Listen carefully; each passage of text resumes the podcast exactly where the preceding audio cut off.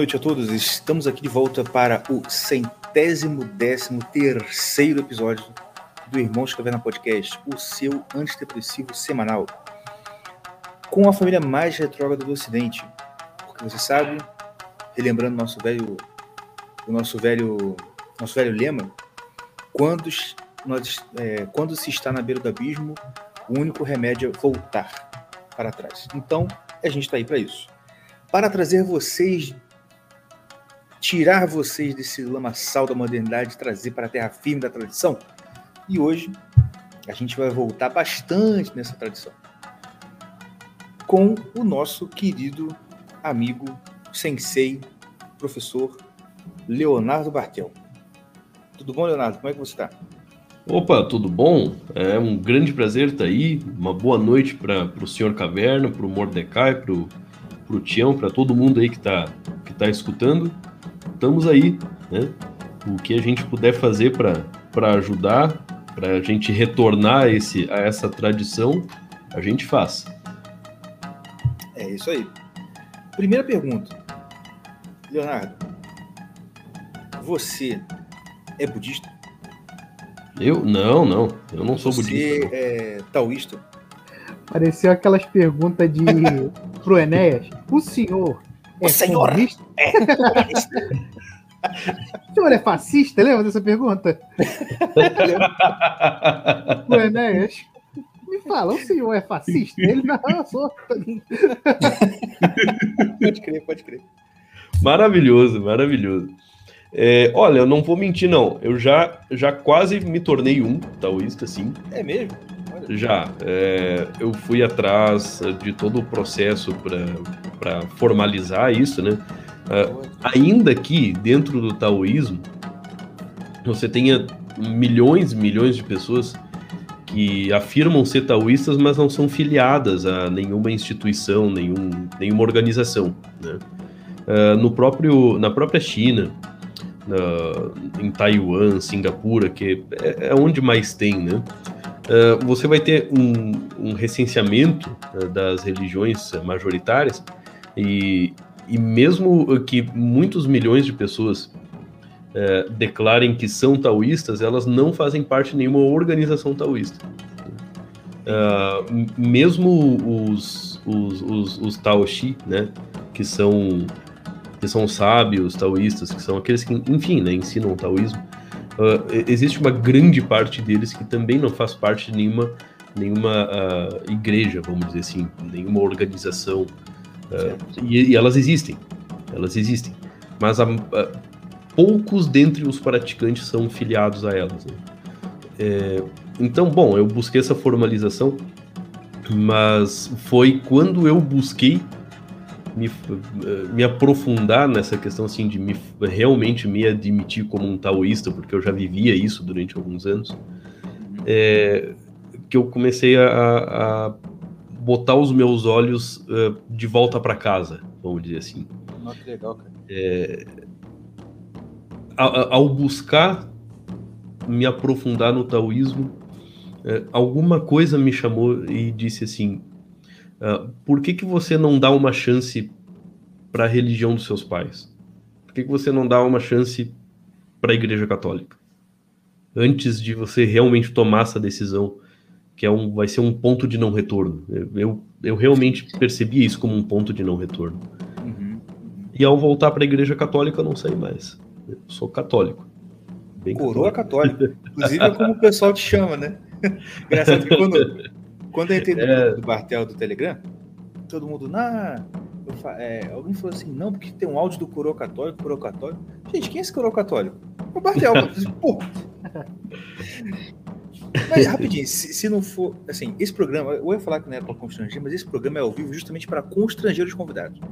Eu imaginei. Que história é essa de coroa católico? Como é que foi isso aí? Isso era um perfil antigo seu? Como é que é? É, é exato. Era um perfil antigo meu. É, é, eu entrei em, em, grupos de Discord, né? É, enfim, grupos de Telegram. Mas é, eu queria ficar low profile, assim, sabe? Eu, ah, eu realmente eu, eu queria simplesmente ver conteúdos ali e, certo, e não e não me expor, vamos dizer. E então teve um, uh, num desses grupos assim que, que, enfim, tinha todo um processo de admissão. Uh, um rapaz me chamou de coroa católico, eu dei risada, cara. Eu dei muita risada. e eu disse: "Tá bom, cara, esse vai ser, esse aí vai ser o meu nick. Esse aí vai uhum. ser o meu avatar. Tá bom, seja coroa católico. Pode ser, cara." E, e, e a coisa pegou. entendi, entendi. Ah, inclusive, quem tiver aí. Ah, inclusive eu tava pra falar isso, tava voltando do trabalho e tava pensando nisso. Olha só, todo mundo que tá me ouvindo e todo mundo que vai me ouvir aqui depois da gravação desse episódio. É uma total blasfêmia cósmica. Esse canal aqui, Irmãos Caverna, que é uma palhaçada só, ter 2 mil inscritos, e o canal do Bartel ter 600 e pouco, como tem. Vocês tratam de todo mundo que está aqui se inscrever no canal do Coroa Católico do Leonardo Bartel. e, e ainda maratonar a Hora de Jade, que é uma sequência de lives muito boa, muito boa mesmo. Então, procurem lá. Então, olha só. Uh, assim, eu gosto muito de pegar e, conhecer um pouco da biografia do pessoal que vem para cá. Então, eu queria perguntar um pouquinho mais. Uh, cara, como que começou o seu interesse por esses assuntos? de cosmologia chinesa e oriental e tudo mais. Sim, como é que se lembra qual foi a primeira vez que você, caramba, começou a prestar atenção nisso, que te chamou atenção para você estudar isso? E há quantos anos você estuda isso, mais ou menos? Hum, a gente vai acabar voltando lá na minha adolescência, sem problema. É, eu não prestava nenhuma atenção uh, ah, para nada oriental, até até que algumas coisas tenham uh, uh, ocorrido na minha adolescência. Né? É, eu tive uma crise muito forte quando, quando eu terminei a minha, minha crisma. Sim. Durante a crisma eu já estava com essa crise. É, a respeito de alguns pontos da doutrina, em que eu sempre acabava ouvindo assim que, uh, por exemplo, né, vários pontos, né, mas um, um deles que me realmente me chamava muita atenção era o fato de que pessoas que nunca tinham tido contato com a, com a Igreja Católica, com, com a palavra de Cristo, elas, uh, eu sempre ouvia, elas seriam condenadas ao inferno. Né? Elas iriam para o inferno. E eu pensava, nossa, mas isso é muito injusto, né? Pensa um, um sujeito lá no meio do, do Uzbequistão, né? no meio é. da, da grande estepe lá, num, vamos supor que ele nunca ouviu falar jamais na vida dele, né? uh, a respeito de, de, Jesus Cristo, da palavra de Deus. Claro, hoje em dia eu, eu sei que o Uzbequistão é, é mais cristianizado do que, do que as pessoas imaginam. Uh, mas, né, na minha cabeça, o que, que acontece com a pessoa que nunca, nunca entrou em contato com a palavra de Cristo? Aí tudo que me diziam, né, ela vai para o inferno, né? Fazer o quê? É por isso que a gente tem que evangelizar, etc, etc. Daí eu pensava, puxa, como é que você consegue acreditar numa coisa dessas? Como, como é que funciona uma coisa dessa? Cadê a misericórdia de Deus? É. Não, como, uh... que, como que você joga a pessoa num destino eterno terrível por incompetência de um certo grupo de pessoas que ah, não, não utilizou o outro, né? Sim, exato. Né? Houve uma falta de alguém que não estava miraculosamente lá para passar esse evangelho.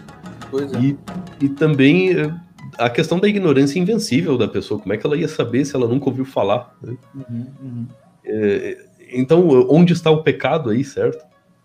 É claro, eu tinha uma noção muito pobre da minha própria religião naquela época, mas isso acabou gerando uma crise muito profunda em mim, muito profunda mesmo. E, e eu, eu não estava muito bem também, né? Eu estava num, num, numa fase um pouco deprimida, assim, da minha vida. É, então, num, numa dessas, eu acabei encontrando uh, o Tai Chi, né? A arte. É, que é tanto uma arte marcial quanto uma arte do cultivo do Ki. É o Tai Chi Chuan. Né? Exato. E quando eu encontrei o Tai Chi, é, eu, eu, eu, acabei me deparando com, uma arte que não tinha absolutamente nada de convencional, mas que era uma arte marcial. E, e ao ver aquelas práticas, eu vi aquilo e pensava, como pode isto ser uma arte marcial?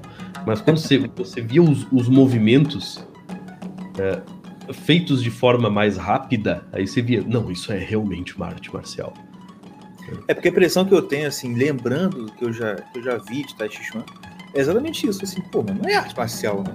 É sempre muito leve, muito, né? Mas é que você falou verdade. Tipo assim, se imaginar mais rápido, aí você. Ah, não. É. Uhum. É quando ela, ela é praticada de forma lenta, para que quando eh, ela, ela for necessária, com uma explosão, com rapidez, ela, ela saia de uma forma natural. Então a prática ela vai fazendo com que o ato ele seja automático, vamos dizer, ele seja reflexo, ele seja uma parte da própria pessoa.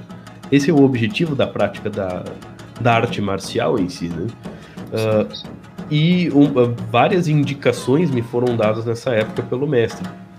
Então, né, me indicou uh, o estudo do taoísmo, o estudo do Tao Te Ching e, e Confúcio, né? E eu comecei a ver, nossa, mas eu nunca ouvi falar dessas, dessas pessoas, né? eu nunca ouvi falar desses pensadores. Ele também me indicou a, o Dr. Suzuki, né? Daisetsu Teitaro Suzuki, que é, um, que é um autor muito bom de budismo zen.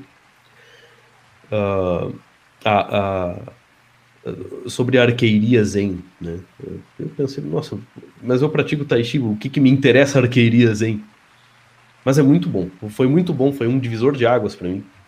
E a partir dali, eu passei muitos anos me dedicando ao, ao estudo uh, confucionismo, né, da ética confucionista, da cosmovisão chinesa.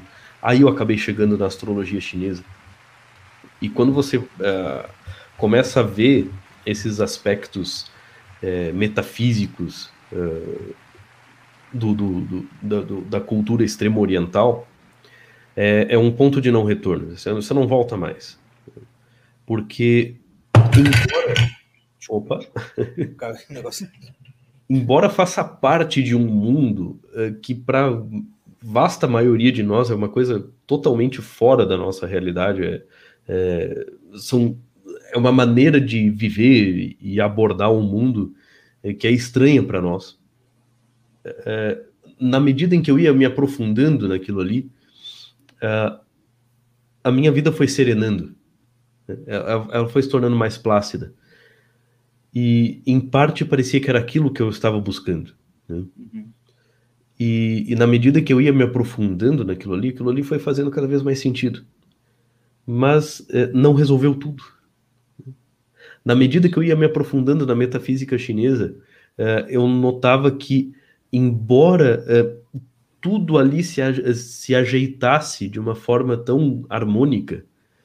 A astrologia chinesa, eh, com o Feng Shui, com as concepções cosmológicas, com o confucionismo, os autores taoístas, todas as práticas, etc., tudo, tudo se interliga. A medicina chinesa, tudo. Tudo é um, um grande edifício, como costumo dizer. Essa metafísica extrema oriental é, um, é, um, é como um edifício em que cada uma das peças se liga. Você não consegue tirar uma peça. Né? Você não consegue apenas estudar astrologia chinesa. Você vai ver alguma coisa de medicina chinesa naquilo ali. Você não consegue só estudar medicina chinesa. Alguma coisa de acupuntura está ali junto com a prática da, eh, da, da medicina chinesa uh, voltada à, à prescrição de remédios, de ervas e assim por diante. E, e, os próprios conceitos da astrologia chinesa estão implicados nessas artes também, no Feng Shui, é, na, nas concepções religiosas, é, é, na, na, na, noção do tal. Né? E dentro dos próprios ensinamentos de Confúcio, se uma pessoa estuda Confúcio e não tem noção da metafísica chinesa, é, ela mete os pés pelas mãos, como eu já vi muitos autores ocidentais fazendo. Né? ao abordarem Confúcio, eles verem em Confúcio um racionalista. Né? Um racionalista, uh, praticamente um agnóstico. Né? Porque em, em, um dos analectos, Confúcio ele responde para um discípulo. Quando o discípulo pergunta, mestre, uh, o, que, o que tens a dizer sobre as coisas do céu? E daí Confúcio diz: Você não sabe sobre a terra, por que você quer saber sobre as coisas do céu?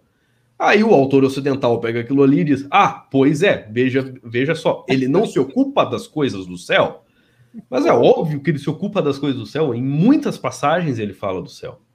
Uhum. Desculpa, eu acho que você ia falar alguma coisa. Não, não, tá só concordando. Eh, pois é, em, muita, em muitas passagens, tanto dos analectos quanto do, uh, da doutrina do meio, ele se refere ao céu, ele se refere aos deuses, ele se refere às entidades celestiais, ele se refere ao Filho do céu, ao mandato, uh, ao mandato divino e, e tudo isso.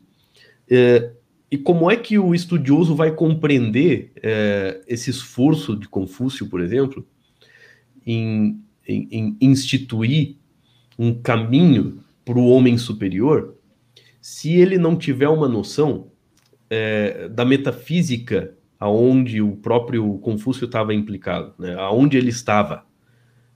O, o, que, que ele estava olhando? Qual era o esforço dele? Por que, que ele queria, afinal de contas, uh, auxiliar uh, o, o, reino de Lu, que foi o reino onde ele nasceu? Aí depois ele foi para outros reinos. É, a, a, a educar o povo para que eles não caíssem na barbárie em que eles estavam, eles voltassem ao caminho do meio. O que, que é, afinal de contas, o caminho do meio? Aí eles começam a fazer umas comparações assim com a filosofia ocidental que, neste caso, não são muito cabidas, porque a perspectiva de Confúcio era uma perspectiva profundamente religiosa. Né? Então, está tudo ligado. Você, você não pode é, ignorar uma coisa quando você estuda a metafísica chinesa. Então, é, é, um, é um campo muito vasto. É muito vasto. Né? E você acaba chegando até a, a fonte, a, até as fontes disso tudo, que acaba sendo uma série de revelações. Né? Pelo menos os chineses tradicionais consideravam como revelações, né? O mapa, os dois mapas do rio, né? como a gente conversou lá no, no off da, da, da hora de Jardim, em que o senhor participou, é, que a própria astrologia chinesa ela se, ela se baseia nessas revelações. Pelo menos os chineses veem como revelações. Sim. E como não não faço, não é a minha religião, né? É, eu, eu, não tenho por que duvidar deles. Por, por que, que eu vou simplesmente dizer não, não são revelações? Eu não sigo a religião deles. Eu, eu não preciso afirmar ou negar que é uma revelação é, para que eu possa viver a minha religião da melhor forma possível, né? Uhum. É, então, a própria astrologia chinesa ela tem, ela tem um fundamento que remete até a, ao que eles afirmam ser uma revelação do céu. Né? Então, a, a, diferente do que você vê em muitos lugares, a astrologia, Feng Shui, etc., não foi uma sacação que eles tiveram ao observar a natureza. Eles não eram cientistas. Eles não eram, né, não tinham uma mentalidade iluminista racionalista do século XVIII, XIX. Não o pensamento chinês é, é, é, é profundamente. É, é, não há uma separação entre natural e sobrenatural no pensamento tradicional chinês. Então, como é que você pode ter uma mentalidade meramente racionalista científica se você considera, por exemplo, né, um determinado tipo de vento que bate na janela da sua casa como um sinal do céu? Uhum. Como, como é que pode uma coisa dessas? Né? Então é, é, é, é, é complicado o, o, a gente pegar só uma parte do pensamento chinês e depreender daquilo ali, né? tirar daquilo ali uma série de conclusões que são bem desbaratadas quando você olha do ponto de vista geral, né? do ponto de vista total do pensamento chinês. Isso tudo sempre me, me, me fascinou muito, na medida que eu ia adentrando isso, exerceu um fascínio muito grande Uh, e uma impressão de que ali havia alguma coisa uh, que aqui a gente perdeu. Eu creio que no, eu pelo menos acreditava nisso depois que eu conheci o professor Olavo, o professor Gugu, né, todo o pessoal do CLS, uh, ah, eu, eu confirmei, né, o Ocidente também possuía isso, também Sim. possuía essa consciência de que o céu uh, o, o céu não não está longe, né? de que Deus não é um, um, um, Deus escondido, não é um Deus ocioso que criou o céu, criou a terra e depois ficou descansando lá. Ah, nunca mais. Deixa aí as leis na, da natureza agindo. De vez em quando eu vou intervir aí, né? Vocês vão pedir, daí eu vou intervir. Não, Deus intervém o tempo todo. Quer dizer, não é nem intervém, Deus está o é. tempo todo agindo na nossa vida, né? Meu pai trabalha até agora como Jesus disse. Exato, exato. E, e quando eu entrei em contato com o pensamento oriental, né, com essa perspectiva oriental, aquilo me pareceu tão, tão mais respeitoso, tão mais reverente, né, uh, uh, tão mais total, né, vendo a realidade de uma forma mais total, não separando as coisas dessa forma, que aquilo me, me fascinou. Né? Parecia que uh, o, o que eu estava buscando na minha própria religião era essa perspectiva. E depois, ao redescobrir a minha religião, eu, eu soube que ela sempre teve essa perspectiva. Né? É, só que hoje em dia, infelizmente, a maior parte das pessoas não, não sabe, não conhece a própria religião, não conhece o cristianismo, não conhece a Igreja Católica. Né? É, enfim, eu acho que eu falei pra caramba, eu fui me empolgando aqui Nossa. contando a minha própria história, mas foi basicamente isso aí. Ah, ótimo. Pô, muito bom, cara. Muito interessante. Você fez uma coisa que o Gugu aconselha sempre, sem até conhecer, sem antes de conhecer ele, né? Que é, é você Chega mais perto do telefone. Sua, prim, descobrir sua primeira, primeiro sua a religião em que você está contextualizado antes de é, tipo assim é o que você falou. O que te, o que chamou atenção na, na religião é, taoísta tal, e você vê, é, conhecer a fundo o, o que é a, sua, a religião dos seus pais, como você falou, né? Que, que é o que ele, ele sempre diz hoje. Que ele até falou no, no Brasil Paralelo, pelo que acusam ele, é, de, de, tipo assim, ah, desviar muita gente, de, de pregar outro tipo de religião, e papai, que é uma coisa que ele nunca fez, né?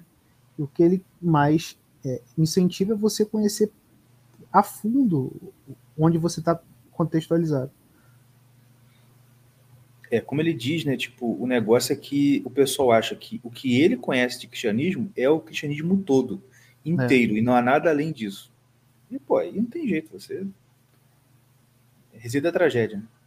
É, pois é, quando, é, quando eu era adolescente, assim, quando eu era boboca, porque infelizmente a adolescência é a fase que você é boboca, cara, é a fase que você é, é bocó mesmo. E que você nunca acredita que é, né? Tipo, todo mundo repete isso, mas tu, o adolescente nunca acredita que é isso mesmo. Exato. É, é, muito ímpeto, muita vontade e pouca direção. Né? Esse é o grande problema do, da adolescência. Né? Exato é, é mu muita energia sem, uh, sem o, o, direcionamento. É claro, quando a gente olha a própria perspectiva extremo oriental, é, é, muito claro o que, que o adolescente tem que fazer. O adolescente tem que calar a boca e ficar debaixo de um de um, de um mestre pai, né? Da onde vem a palavra shifo, né? Shifo significa um pai habilidoso. Né? É, então, assim, considerar os mestres como pais. Né? E, bom, quando a gente olha a própria postura do, do extremo oriental com relação ao pai, a gente sabe o peso que isso tem. Né? É, ele tem uma autoridade total. É, é, como se o, é como se o adolescente fosse quase que literalmente uma coisa debaixo do, do, do mestre. Né? O mestre pode fazer qualquer. pode pedir qualquer coisa para ele. É, e ele vai se aplicar ele vai se aplicar com tudo que tem, porque ele tem uma confiança total no, no mestre, né? Uhum. É, isto é o que se chama, uh, se chamaria o tal do discipulato, né? E está implicado no conceito de piedade filial, que, que é uma coisa que eu, a partir de agora, vou falar muito sobre isso. É, lá na hora de Jade, a gente entrou agora no, no assunto do reino dos homens, que é o reino do meio, que fica entre o céu e a terra. E, e um, dos conceitos centrais do, do, do, do, lugar do ser humano no, no cosmos, né, do lugar do ser humano em relação aos outros seres humanos, é o conceito de piedade filial. Né? E, a, piedade filial é, são, a, a, é retificação, né, faz parte, é uma parte muito, a mais importante da, de, da retificação da relação, das relações humanas. Porque o, o, o que é isso? Né? Se a gente fosse traduzir de uma forma uh, para o entendimento ocidental católico, a gente poderia chamar isso de dever de Estado. Né? Então, a piedade filial, é, ela, ela nos, nos mostra a natureza, uh, a dignidade intrínseca das relações humanas. Porque as relações humanas, é, isso é uma coisa bastante séria, inclusive, e aqui no Brasil, quanto mais você estuda sobre Confúcio e a piedade filial, mais você percebe o abismo que existe entre, por exemplo, a cultura brasileira e, e a, cultura, e a cultura extremo-oriental mais tradicional. E, e, e isso é, é, uma raiz assim de, de muita incompreensão de parte a parte, né? Porque o ocidental ele olha para o extremo oriental tradicional, né? vamos supor uma família japonesa tradicional, uma família coreana tradicional, uma família chinesa tradicional, e, e diz assim: nossa, como, como é uma estrutura rígida, como, como as pessoas não se expressam livremente, né? como tem pouca espontaneidade ali. Uh, o que não é verdade, né? não é exatamente verdade. A verdade é, é a seguinte: é, essa essa estrutura, essa forma de agir, é, ela, ela, ela é uma compreensão do que, que é a natureza de ser um pai o que é ser um marido, o que é ser uma esposa, o que é ser um filho mais velho, o que é ser um filho mais novo, o que, que é ser uma filha e assim por diante. Né? Uh, então, toda a educação do filho enquanto reverente e obediente ao pai e à mãe, a noção do marido como alguém que protege a mulher, como alguém que instrui os filhos, né, como alguém que, que dá uh, as regras dentro de casa, e essas regras não foram ele, não foram regras pensadas por ele, né, não, não foram coisas que ele sacou da cabeça dele, né, foram coisas que ele recebeu do pai dele. E o pai dele recebeu do pai dele. Então é uma tradição. Então uhum. é, é, é uma noção tradicional nós sempre fizemos assim e, nu e nunca nos demos mal por agir dessa forma. E quando eles olham outras pessoas que não agiram assim e veem o quanto elas se deram mal na vida, o quanto, uh, o quanto elas erraram na vida, o quanto elas tiveram que bater a cabeça e deram errado sobre vários aspectos. Uh, eles veem exemplos do que, que ocorre quando a pessoa ela não, ela não respeita o, o, a dignidade da, da posição que ela ocupa. Então cada posição tem uma dignidade, tem uma dignidade própria, né? tem, uma, tem um lugar, tem um lugar instituído pelo céu. Né? Então é, existe um caráter sagrado em fazer as coisas de acordo com o seu próprio caminho, ou seja, de acordo com o seu próprio tal. Né? É, então existe um tal do pai, existe um tal do filho, existe um tal uh, da, da, esposa, uh, tal no sentido né, de caminho, de verdade. E, e a harmonia, então, é, é, o objetivo. A gente, quando a gente vê, por exemplo, uh, um, um, templo tradicional taoísta, um templo tradicional budista, e a gente vê assim que parece que eles não destoam do ambiente. Parece que uh, ele, eles fazem parte daquele ambiente como se fosse mais um elemento que surgiu ali e ainda assim eles se destacam. Existe uma harmonia entre o ambiente circundante e a construção. Né? Como é que pode isso? Existe uma existe uma mais do que uma preocupação, é uma atenção e um carinho pela harmonia. Porque uh, isso é até um pressuposto do Feng Shui. Feng Shui é, é, é uma arte que, que regula, vamos dizer assim, que, que instrui o ser humano, a, a relação do ser humano com o reino da Terra, com as potências da Terra, até, até diríamos com seres sutis que existem na Terra. Sim, uhum. É, os extremo-orientais eles prestam uma atenção muito grande aos, aos seres sutis. Né?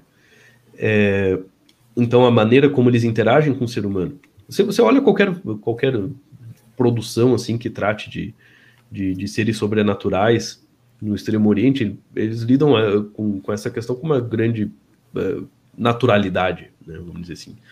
Uh, esses tempos eu indiquei para o professor Marcos Monteiro um filme, né, que era o Mr. Vampire, até indico aqui para vocês, para os ouvintes. É, é, basicamente um filme de vampiro chinês. Né? E ele, é, ele é bem humorado, né? Um filme de humor, mas ao mesmo tempo é um filme meio terror, mas muito de humor, né? Em que você tem um mestre de Feng Shui e os, e os discípulos dele uh, caçando vampiros. E o vampiro chinês ele tem ele tem todo um caráter diferente, né? Tem, tem todo um caráter uh, especial, tem toda uma explicação dentro da metafísica. E o filme é muito bom, cara. Pior que o é filme é de 85? É de 85. É um filme engraçado pra caramba. E é muito bom, porque assim, muita coisa apresentada ali é, é verdade, tá? Dentro do Feng Shui, pelo menos. Legal. Então você aprende um bocado de coisa assistindo aquele filme. Uhum. É, claro, tem muita coisa que eles dão uma exagerada ali. Mas os é princípios são, são aqueles. Sim, é de, é de comédia. É, o, o um é o melhor, tá? Um é o melhor. Tô, tô, é. Deixei a aba aqui aberta para procurar depois. Sim, e daí o professor Marcos Monteiro ele falou, ele falou lá no Twitter, né? Uh, que ele assistiu o filme, etc. Mas aí quando eu perguntei para ele o que, que ele tinha achado, ele falou assim: Nossa, é, é aquele filme é muito estranho porque uh, as coisas sobrenaturais vão acontecendo e eles lidam com aquilo ali como se aquilo ali fizesse parte do cotidiano deles, né? Uma naturalidade muito grande.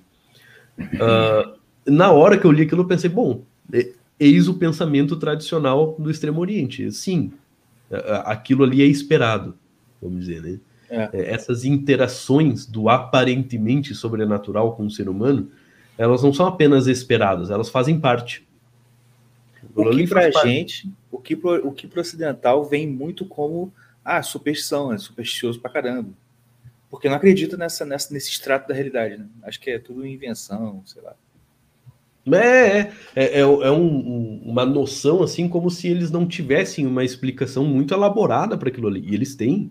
Uhum. Existe todo um, toda uma, uma arte, uma ciência, eu até diria uma teologia por trás de tudo isso, né?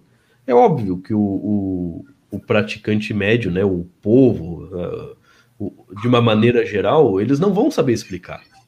Mas existe. Se a pessoa ela vai a fundo e busca as origens daquilo ali, existe toda uma explicação extremamente é, intricada. Você tem tratados médicos, né? Ah, você tem é, você tem tratados é, teológicos, filosóficos sobre a coisa, é, que vai se ligando com muitos outros pontos dentro da, da, do pensamento chinês. Então é a coisa muito mais profunda do que as pessoas imaginam. Né? E porque o negócio também é que o ocidental, eu acho que ele ele quando ele se depara com uma coisa que não tem explicação, ele acha que por ele não ter uma explicação para a coisa, a, aquela coisa ali, tipo, não existe. Ou então, não, não tem que prestar atenção nisso. Ele ignora, é, entendeu? É, exemplo, pois é. Por exemplo, ó, todo mundo que tem computador em casa, aparelho eletrônico, sabe que você pode arrumar os fios direitinho. Em pouco tempo, os fios estão todos embolados. O pessoal pensa, não, porque ah, coisa... Não, isso é o quê? São duendes e fadas que vão lá atrapalhar e embolar todos os seus filhos atrás de você. Não é verdade, é, professor? Provado. Isso aí eu roubei do Salisbury, ele, ele botou no Twitter eu pra caramba. Não, mas olha só, eh, existe um fundo de verdade nisso aí, sim. Ah, eu tô vendo. Não, porque veja, apenas porque você tem, um, tem toda a, a, explicação física do fenômeno físico, como ele acontece, etc., é, não quer dizer que você encontrou a raiz da coisa. É, exatamente. E esse é o grande problema no pensamento ocidental, sabe? É, é existe uma embriaguez uh, em volta do, do método científico aqui no ah, Ocidente.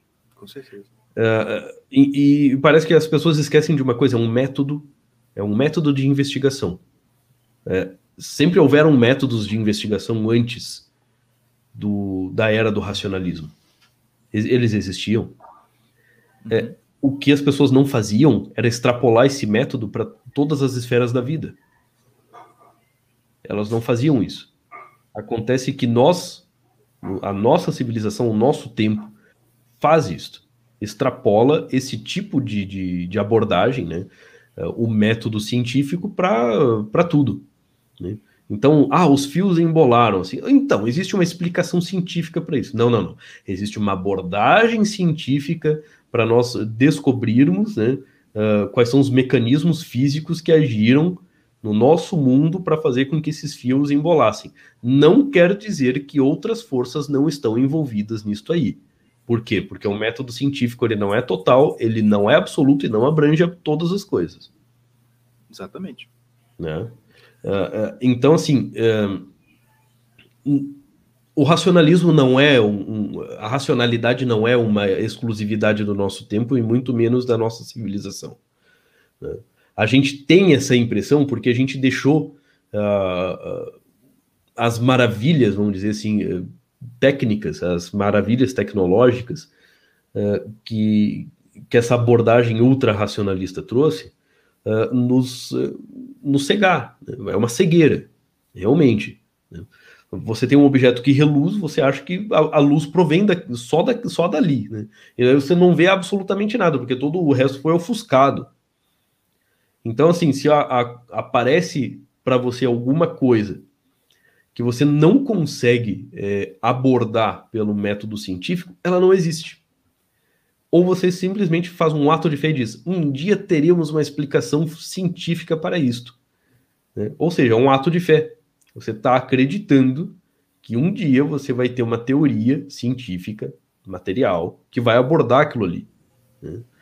E, e mesmo que você tenha uma teoria, aquilo não significa que você entendeu a coisa de uma forma total. Não tem como. É uma impossibilidade pura e simples. Perfeito. É, né? Então, assim, é, quando você começa a voltar para esse pensamento é, tradicional do Extremo Oriente, é, a primeira coisa que salta à vista assim, do estudioso é como é que eles conseguiam ter essa noção né? É, de que o mundo ele é sagrado, né? O mundo é sagrado porque ele é ordenado pelo céu, porque o céu decreta uh, os seus desígnios o tempo todo no reino da terra, né? Ele se comunica com os homens o tempo todo, né? E ao mesmo tempo, uh, em, sob vários aspectos, uh, haver uh, saltos tecnológicos, né? pólvora, bússola, eh, imprensa. Eh, antes da, uni, da unificação da China, você tinha o período das mil escolas de, de pensamento, você tinha. Eh, na verdade, não era mil, era 100, 100 escolas de pensamento, é, com muitas correntes filosóficas convivendo juntas ali. Era uma espécie de Grécia, só que gigantesca, né? E, e daí o estudioso ele olha aquilo, mas como é possível, né? Afinal de contas, a abordagem científica, racional, ela vem necessariamente com o enfraquecimento do pensamento supersticioso, mágico. Sim. E daí as duas coisas convivendo ali na cultura, na cultura chinesa, é, harmoniosamente. Né? Você não tem uma maior do que a outra. Esse negócio de uma maior do que a outra é um delírio ocidental e eles extrapolam isso para toda a história do mundo. É uma tragédia. É o mesmo tipo de pensamento que vê uma muralha da China, que vê pirâmides no Egito e pensa: nossa, como eles conseguiriam fazer aquilo sem todos os avanços tecnológicos de hoje em dia? Claro que foram ETs, tá ligado? Esse é o ponto, cara. Daqui a pouco eles metem extraterrestre. É bem é. isso. E, tipo assim, mano, um dia a gente compartilhou no nosso grupo, né? Um cara que tava numa entrevista com aquele Neil deGrasse Tyson, sabe? Meu Deus, é.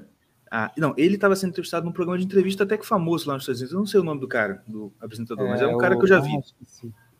esqueci. Aí ele estava lá falando de. Olha, pelo que eu entendi, assim, é, algum corpo celeste que estava ali, que não tinha uma explicação, e o apresentador, ele acreditava que era ET. E que o né, do deGrasse Tyson falava assim: não, não é não. A gente tem certeza que não é. Ele, como você tem certeza?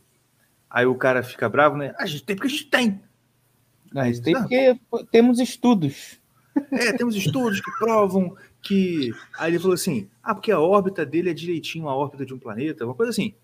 Aí o cara pega uma caneta, joga e falou assim: olha aqui, ó, jogou a caneta para cima. Aí, ó, ele fez uma parábola também, só que foi eu que joguei. Quando ele falou aquilo, eu falei assim: olha, aqui eu, esqueci que ele tá falando de ter, até me deu uma esperança, sabe assim caramba, ele tá chegando na conclusão de que as coisas elas se iniciam por uma vontade inteligente, sabe? Aí, aí, eu, aí o, o The Guy Station fica sem, sem fica Sem sem, chão, sem né? resposta. E a galera em volta começa a gritar O pessoal jeito. começa a vibrar e o cara começa a empolgar e tal. É, tipo assim, ganhei do argumento. Mas aí depois eu lembrei, cara, que ele fez todo esse esforço pra provar a existência de ET. Não é incrível, cara. Não é incrível? Eu fico do lado de quem? É tanta merda acontecendo. Não, tem que desligar o negócio, sabe? Por favor. Ai, meu Deus. Cara, eu acho que quando chega no ponto de você acreditar em extraterrestre, eu. Nossa, é- é- parece um ponto difícil de voltar, cara. E vou te falar, eu tava pra falar isso em vários episódios. Você vê que o professor Afonso estava certo. Vai começar a aparecer. Assim, eu acho que o que. Vamos lá, botar o chapéu de alumínio, né? O que eu já, os donos do mundo estão preparando para os próximos anos, acho que vai ser isso aí, cara. Alguma coisa assim, tipo, ó, os ETs estão aqui, tá ligado? Sim. Porque, mano, tá, tá muito forte essa parada de extra- extraterrestre, tá ligado? Cara, tá Tipo tendo, assim, tá, tá, tá, tá ficando num nível de seriedade que tá me assustando, entendeu? Estão vendendo É, tá- tá subindo o tom, né? em- em- como é que é? F... Como é que fala em inglês? É F, F U UFO. É, é ufologia. Aham. Não, é porque tem, tem em português essa palavra. Não, eu sei que tem, Ah, mas tá. eu tô falando que estão vendendo curso sobre essa parada. Uhum. Tipo, em faculdade? tipo, é, Putz, Que isso, cara? Senhor. Tá doido. pra tu ver. Mas, Bartel, deixa eu te perguntar um negócio aqui. Ah, pra falar negócio de ET, vamos falar de dragões e coisas mais. Ah, É, ah, ah. Não- Caraca, cara. Como Não! Putz, como é eu não tô falando dragão. Não, você, a primeira palavra que não, você cara. usou foi da dragão. Só o que falta pra você é uma pilha de ouro pra tu deitar em cima, cara. Olha. Pode crer. Pode crer. Ele fala, pode crer. Pode crer. uai. Mas não, eu, Uai. eu falei dragão porque é o único animal do zodíaco que, tipo, não é um animal comum, tá ligado? Mas enfim. Ah, ah, Ah, olha lá ele, ó. Ele ia falar porco, não ia. Claro que não ia. Então, deixa eu falar. Eu não posso rir muito alto, não, porque as crianças estão dormindo, calma.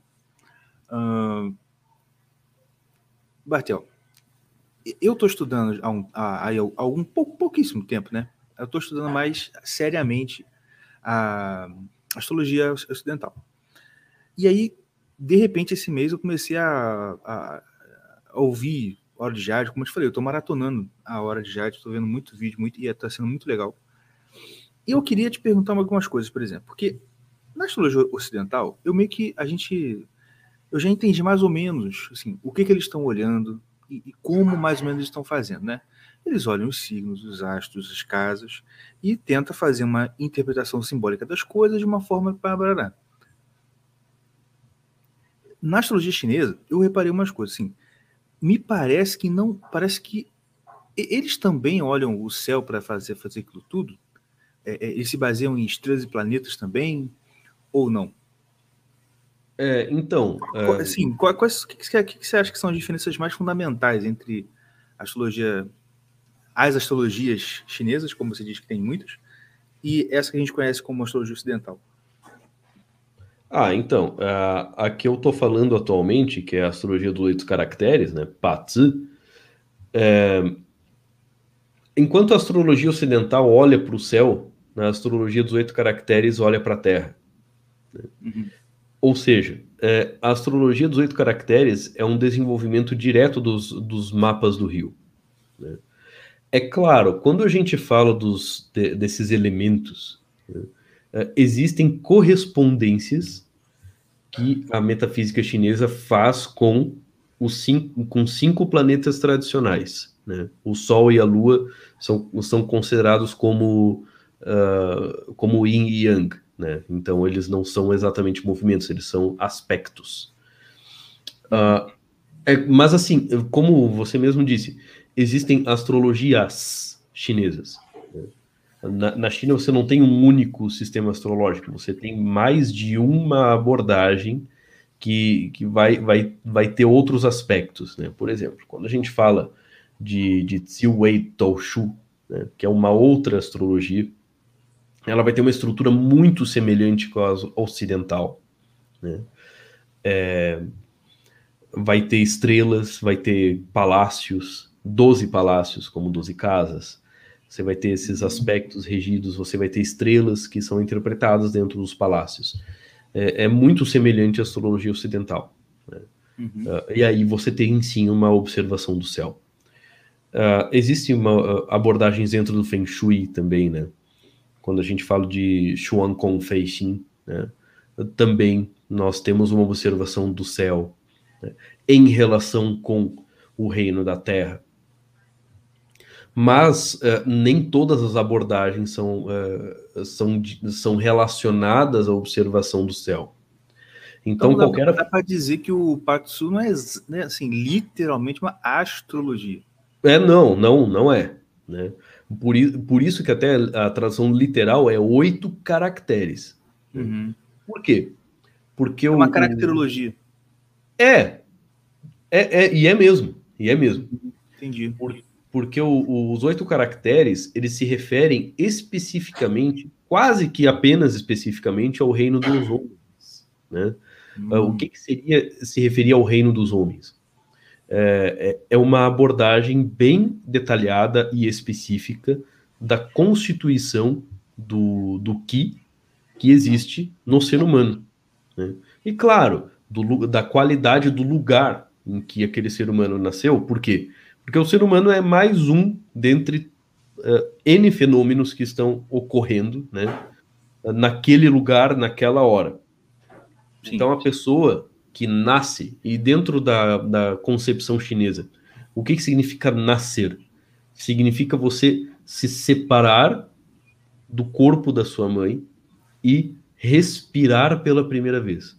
No momento em que, em que uh, uh, o bebê respira sozinho pela primeira vez, então você tem o primeiro, a primeira uh, interação do que individual dele com o que que existe no reino da Terra. Aí você tem, você termina o processo de, de individuação, vamos dizer, né, do, do, do ser humano.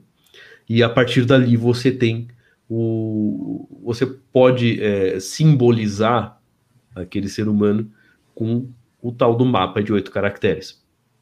O que não quer dizer que no ventre da mãe ele não seja um ser humano, tá? Não Sim. é uma desculpa para fazer o que quiser com a criança quando ela está no ventre da mãe. O que ocorre é que quando, nessa concepção, né?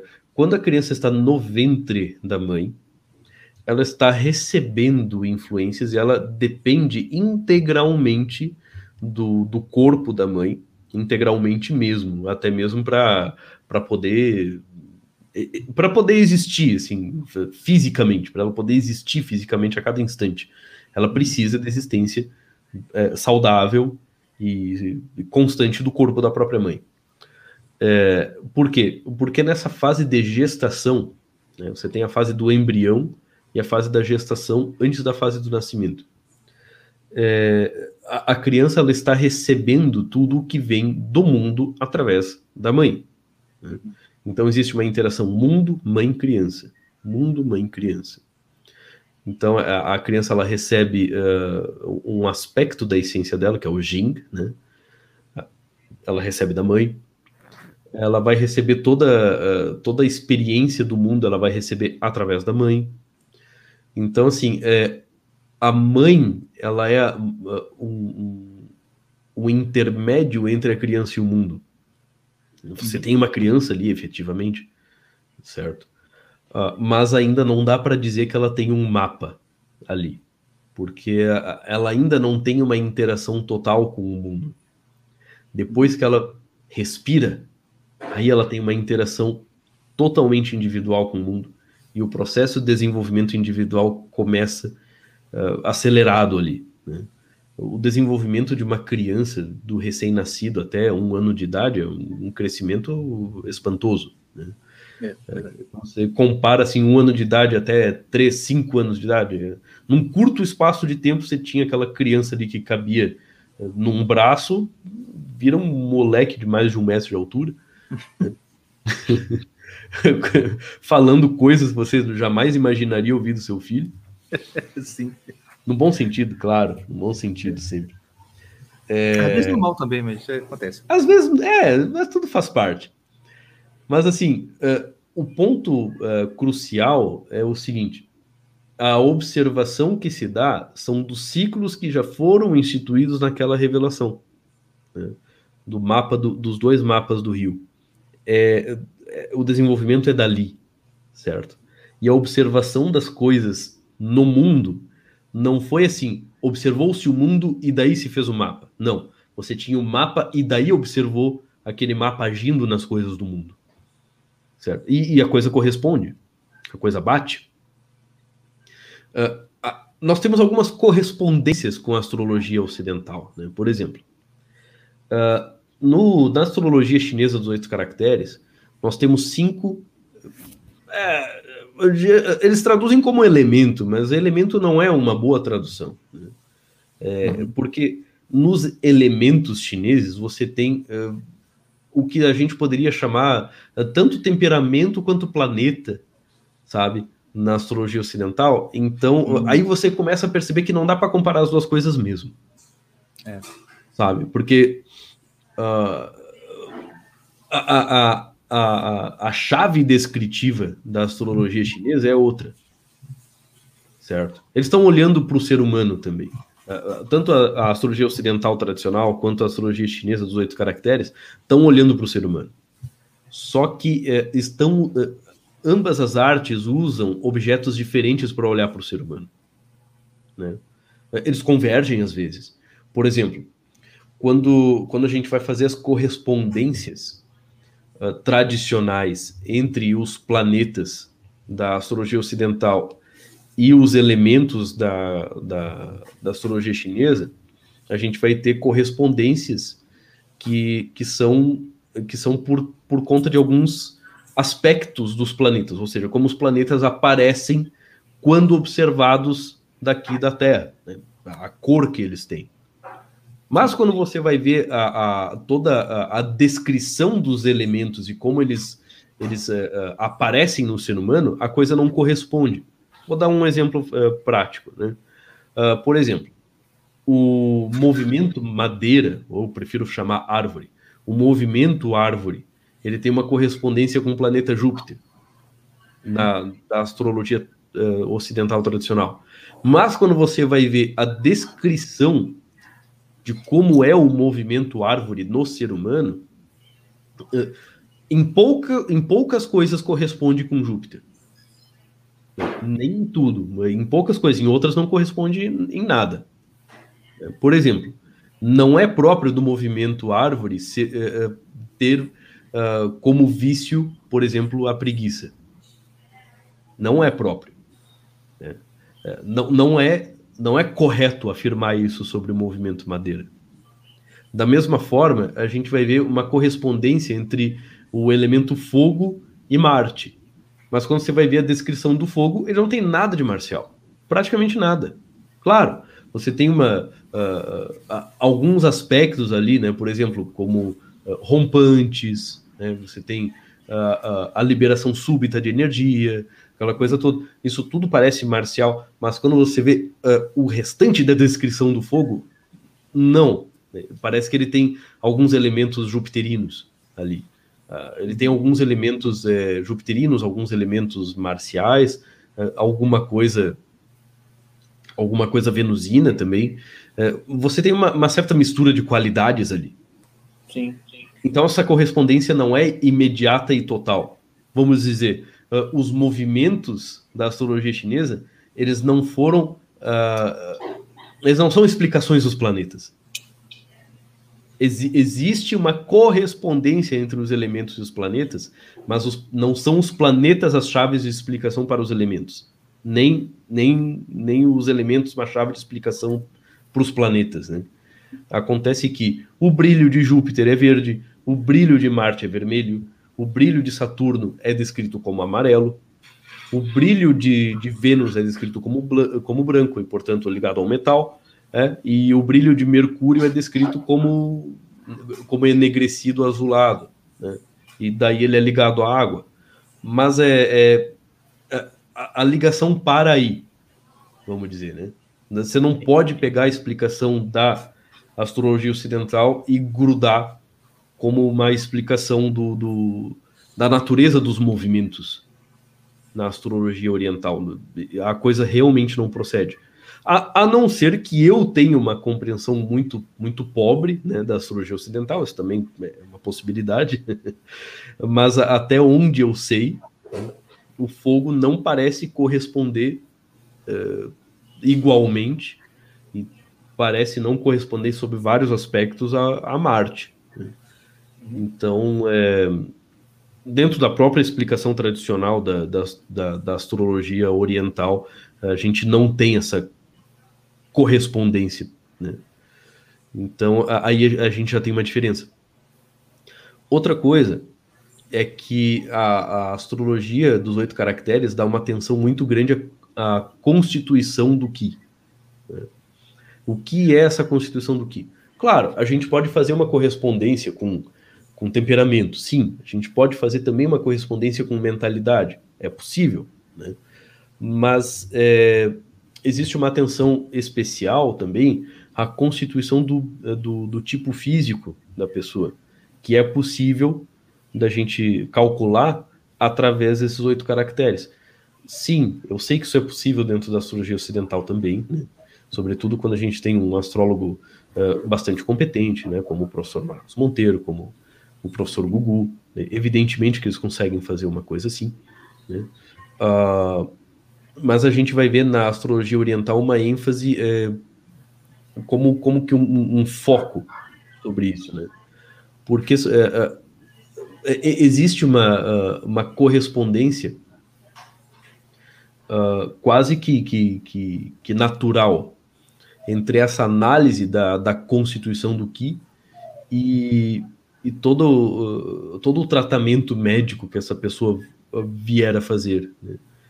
porque a partir dali você já, já consegue saber quais são os pontos fortes, os pontos fracos da, da, daquele organismo, daquela pessoa, né?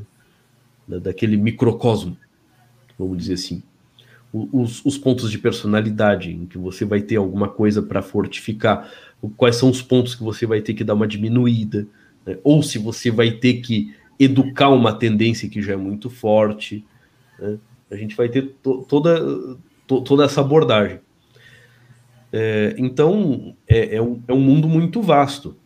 Quando você pega só um, um sistema astrológico, só um sistema é, metafísico, vamos dizer assim, é, de arte né, tradicional dentro do, do, pensamento oriental, você já, já tem um tempo bem interessante de estudo. Você vai acabar dedicando isso aí. Eu, eu já dedico mais. Deixa eu fazer as contas. Eu comecei isso quando eu tinha 16 anos. Agora eu tenho 37. É, faz uns 21 anos que eu me dedico a isso aí. De forma mais ou menos intensa, né? Porque a coisa não é tão contínua assim né, ao longo da vida. Até porque eu sei que você tem três filhos, três ou quatro? Ah, sim. É três, três na terra e um no céu. Ah, que maravilha. Mas, cara, é, o, o ritmo da gente que tem filho é um negócio bem diferente porque assim, é, assim exige muito mais. Assim, você, você pelo, pelo, pelo pouco que eu entendi até hoje sobre as questões dos animais, você é do signo do boi, então você tem mais facilidade com essa coisa da organização e tal. Ah, então talvez para você nem sinta tanto, assim, você consegue se organizar melhor, mais fácil, assim, a sua agenda e tudo mais. Mas como agora eu tenho um outro sistema astrológico para pura culpa pelos meus defeitos, eu tenho dificuldade. Você é dragão, né? Aí, tá vendo? Não, então, eu ia dizer que isso, isso para o dragão é uma meia desculpa, cara. Não é bem uma desculpa. E isso, isso é uma coisa, isso é uma coisa. É muito bom você ter tocado nesse ponto, porque isso, isso é uma coisa, é um movimento quase que natural que as pessoas fazem quando elas encontram um zodíaco chinês. Elas começam a se esconder atrás dos animais. Elas se escondem atrás dos animais. Né? É, eu tô literalmente fazendo isso agora, né? Você tá Não, um boi, por exemplo, né? É, uma pessoa de boi pode facilmente se esconder atrás do boi para dizer assim: eu só não quero ficar em casa, ficar no trabalho é mais fácil. Uhum. É, no trabalho é menos é, é menos trabalhoso para mim, é menos esforço. Porque Entendi. assim, é, foi legal você ter tocado nisso Porque, por exemplo, é, o dragão. É, é, é, muito interessante que toda pessoa que, quando ela sabe que ela é do signo do dragão, é, muita coisa faz sentido para ela. É, é, quando as pessoas entram em contato com o zodíaco chinês de uma forma geral, essa primeira impressão é muito impactante. Nossa, como é que o ano pode me descrever tão, Não, tão acertadamente? Uma, isso é uma coisa impressionante, porque no, na astrologia ocidental, você ainda divide por meses. Mas caramba, como é que os chineses conseguiram achar uma metodologia para fazer a gente se impressionar com o nível de acerto de uma coisa que dura um ano? Entendeu? É um negócio impressionante. é, né? Impressiona mesmo. E, inclusive, toda essa coisa da astrologia chinesa, né, de falar sobre isso, de, de, de, enfim, fazer consultas sobre isso aí, é, eu não fazia eu cheguei a fazer um pouquinho, mas eu, eu logo parei. E recomecei no ano passado. E veio quando uh, pessoas vinham me procurar, assim, ah, poderia me ajudar com essa questão, poderia me dar um conselho, não sei o quê. E eu me peguei fazendo o seguinte: eu só perguntava para a pessoa, tá, que ano você nasceu? Só, só, me, só me dá esse dado, só me dá esse dado, que ano você nasceu e qual foi o mês? Até para averiguar se a pessoa não era de janeiro, né? Porque se fosse de janeiro, ela era do ano anterior. Uhum. É, e, na verdade, eu, eu, eu, fiz isso só, só para facilitar o, o ajuda, né? Me ajuda aqui com tal coisa. Tá, tá legal. Que, que ano você nasceu? Ah, eu nasci esse ano. Bom, então provavelmente você deve estar sofrendo por isso, por isso, por isso. E a pessoa diz, nossa, é mesmo. Mas o que, que o ano tem a ver com isso? Aí de início eu dizia assim, não, não, isso aí é um negócio aí que eu conheço. Deixa quieto. É, mas, resolveu? Ah, resolveu. Ah, então tá bom. Aí vinha, vez ou outra, vinha um carinha assim, dizendo: Ah, eu tô interessado nessa mina aqui, o que, que você acha? Sei o que, contava a história. Daí, a primeira coisa que eu perguntava: Que ano ela nasceu? Que ano você nasceu? Ah, ela nasceu no ano tal. Qual mês? Ah, não foi janeiro, fevereiro? Ah, beleza. É o seguinte, você vai poder esperar isso aqui, isso aqui, isso aqui dela. Né? É, então você não exija determinadas essas outras coisas aqui, porque você não vai ter. Então é, vamos dizer assim, colocando curto e grosso, vamos dizer, né? Para a pessoa não, não sofrer muito. E daí o sujeito ele chegava e dizia: é realmente isso. Como é, como é que pode uma coisa dessa? Aí eu tive que começar a explicar. Sim. No que você começa a explicar, nossa, astrologia chinesa, caramba, né? Que negócio bacana, não sei o quê. Uh, em geral, é uma ferramenta bem, bem simples. Né? É, você simplesmente é, conhece o seu signo, você vê as características gerais do signo do seu ano, e você vai ver que muita coisa bate, muita coisa bate. É, inclusive da maneira como as pessoas te tratam, ali bate muito.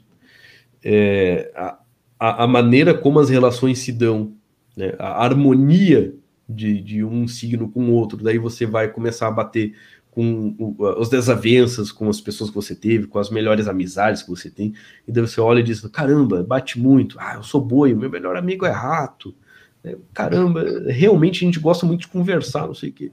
Mas assim, quem é que eu, quem é o amigão do peito assim? Ah, pois é, aí é aquele meu amigo lá que nasceu no ano do galo, assim, cara, eu posso passar anos sem falar com ele, parece que eu parei de falar ontem. E todo mundo tem essa experiência, né, com alguém. É, Por é exemplo, aquele... o pessoal ter noção da exatidão do negócio, rapidinho. O cavalo, o cavalo e o, e o porco, qual a relação deles? É boa ou é, é, é de, de, briga? O cavalo e o porco? É. Olha, é, não é uma relação, é uma relação neutra. Não é uma relação assim, nossa, somos melhores amigos. Mas também não é uma, uma relação conflituosa. É, o que que ocorre? Né? Ocorre o seguinte: é, quando os dois se juntam para fazer uma coisa em que eles vão se divertir, eles dão muito certo. Uhum. Quando eles se juntam para fazer alguma coisa é, que seja meio chata, né, que, que, que implique numa certa tensão, logo a coisa fica um pouco complicada. Né? Por quê? Porque o, o, o, porco é muito sensível e o cavalo é muito direto. Aí se liga só no nosso. O primeiro. O primeiro desenho do nosso podcast que o próprio Mordecai fez, olha a cena. O cavalo tá batendo no porco. Mas é verdade isso aí. Tipo assim, a gente para, por exemplo, eu e o Mordecai, né? A gente é, sempre brigou muito, né? Mas brigava muito. É, mas era questão de irmão, né? Mas só que é, hoje em dia, quando vai tratar tema delicado, é, a gente hoje em dia quase não quase não muito, porque a gente já, já, a gente sabe, já sabe. E, e, tipo assim, eu não falo mais nada, é, para não chegar ao ponto da gente se enfurecer um com o outro. Mas a gente ou sabe então, Ou então ele não fala mais nada, entendeu? A gente sabe, a gente sabe onde pisar. um com o outro, entendeu? Porque a gente tá muito mais velho, a gente tá mais velho hoje em dia. Mas assim, eu sei que eu, eu não, a gente não pode tratar de certos assuntos. Porque se for tratar, se for, é, tipo assim, a gente não pode fazer o que você falou. Quando a gente vai se divertir, é, é tipo assim, a gente sempre se divertiu junto, entendeu? A gente sempre se divertiu junto, eu e o Mordecai.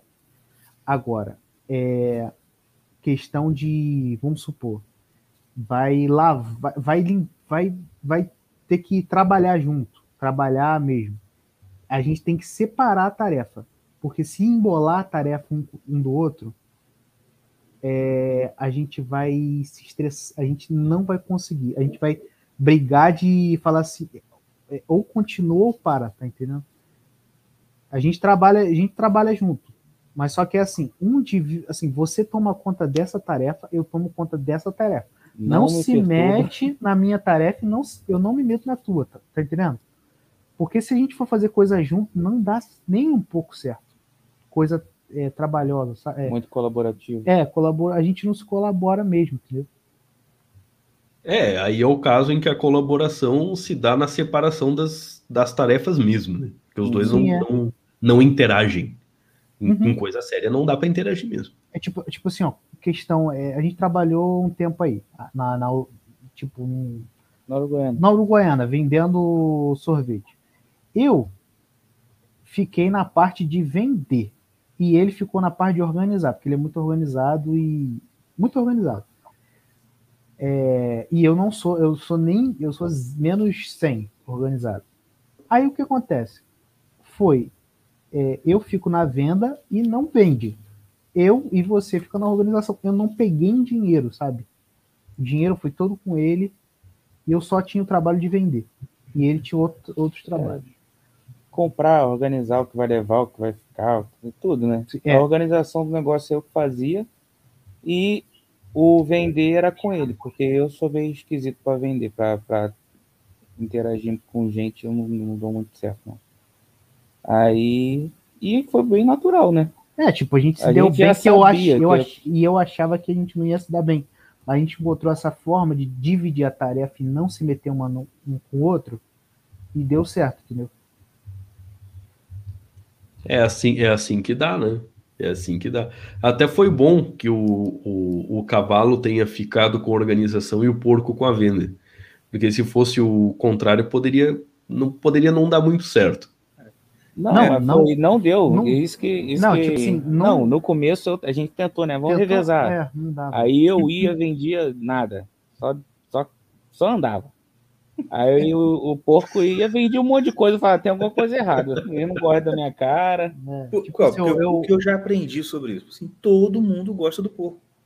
Gosta. Não é isso? É muito fácil gostar do porco. Pior que é mesmo, cara. Não, é Não, mas real, isso- é real, não é? Isso é muita é verdade. muito real, cara. Tipo assim, questão de, por exemplo, Ah, escola. Eu não sei. questão de Não, amigo. não, vamos supor assim, ó, vou dar o exemplo da escola, porque, vamos supor, qualquer grupo de amigos, assim, mas eu dou exemplo de escola porque escola tem o nerd, tem o roqueiro, tem, tem a o, gangue, né? a, o galera do, da maconha, tem a galera, tem todo tipo de gangue. Eu, Tem a galera que senta na frente, no meio e atrás. no meio, atrás, eu flutuava por essa galera e conversava com, fazia, eu aloprava com todos, sabe? Eu, eu tirava todos do eixo. Tanto que eu era muito mau elemento, eu pulava de sala em sala por causa disso. Tipo assim, mas não, não mau elemento do tipo, eu, eu conversava, eu sempre gostei de conversar. Aí, tipo assim, Eu conversava com o nerd, eu conversava com as meninas, eu conversava com, com a galera da maconha, do, do rock, do, do reggae, do, do pagode. Eu conversava com todo mundo, sabe? Tinha assunto com todo mundo. E todo mundo se amarrava em mim. Quando eu saía da sala, eu ainda visitava outra sala para conversar. Entendeu? Era assim a, o negócio. E questão de amigo, tipo assim, eu converso com coroa, por exemplo, coroa gosta de mim, a, a velhinha, o, a, a criança, o adolescente, o adulto. É, sabe, não tem muito critério tempo assim, ruim, não. Tempo ruim. É. É, não, é exatamente. É muito fácil gostar do porco, porque o, o, principalmente porque o porco gosta das pessoas. Uhum.